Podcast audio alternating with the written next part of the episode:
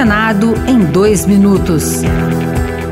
Eu sou Marluce Ribeiro e você ouve agora as principais notícias do Senado Federal desta quarta-feira. O senador Eduardo Braga, do MDB do Amazonas, vai apresentar o relatório da reforma tributária em 24 de outubro. O texto, que prevê a unificação de impostos, isenção de produtos da cesta básica e maior taxação dos que fazem mal à saúde, deve ser votado na Comissão de Constituição e Justiça em 9 de novembro e na mesma semana no plenário. Eduardo Braga negocia com o governo um aumento dos recursos para compensar as perdas geradas pela proposta. O Fundo de Desenvolvimento Regional passará a ser ser o grande mecanismo de desenvolvimento econômico das regiões. E a grande política de redução das desigualdades regionais e das desigualdades econômicas desse país. É claro que ele precisa ser robusto. A Comissão de Direitos Humanos aprovou o projeto que cria o Estatuto da População em Situação de Rua, o Fundo Nacional da População em Situação de Rua e o Comitê Intersetorial de Acompanhamento e Monitoramento. A proposta, que segue para análise do plenário,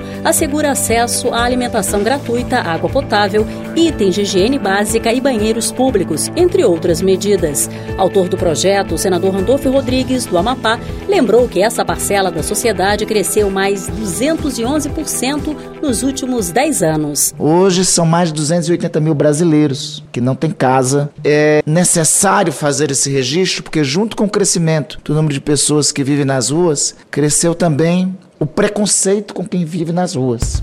Outras notícias sobre o Senado estão disponíveis em senado.leg.br barra rádio. Senado em dois minutos. Uma produção Rádio Senado.